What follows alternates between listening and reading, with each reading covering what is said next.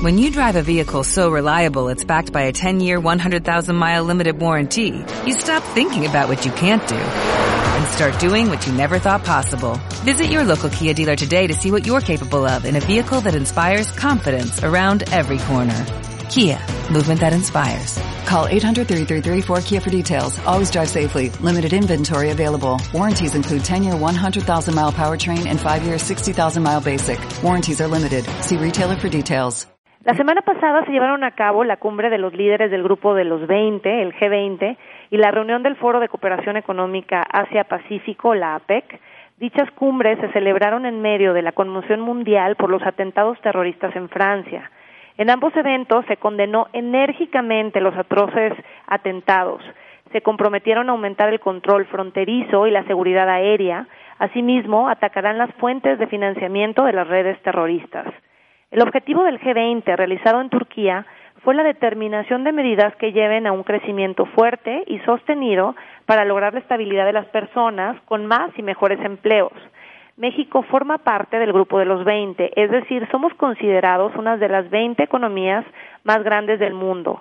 Y la importancia y los acuerdos que emanen del G20 tienen un impacto global, ya que estas economías representamos el 85% de la economía global, el 80% del comercio mundial y dos terceras partes de la población del mundo. Por ende, estos países tenemos la responsabilidad compartida de garantizar la estabilidad financiera y fomentar el crecimiento económico. La agenda que enmarcó dicho encuentro estuvo basada en tres pilares. Primero, la decisiva implementación para el cumplimiento de los objetivos. En segundo, el impulso a las inversiones como motor del crecimiento. Y tercero, la inclusión de acciones para que los beneficios del crecimiento lleguen a todos. En la Federación de Colegios de Economistas estamos convencidos de que esa es la fórmula correcta para México. Primero, priorizar y ordenar el cumplimiento de objetivos, entre ellos la implementación de las reformas estructurales, incluso en el entendido de que sus beneficios no se darán en el corto plazo.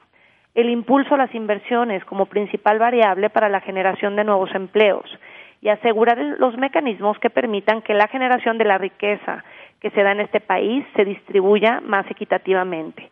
Que México participe en el G20 y en la APEC es una muestra del empuje de nuestro país, posicionándonos como una de las economías emergentes más participativas y abiertas del mundo.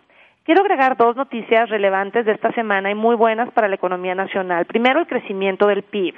De acuerdo con datos del INEGI, la economía mexicana se expandió en el tercer trimestre 2.6%, lo cual estuvo por encima del consenso de todos los analistas.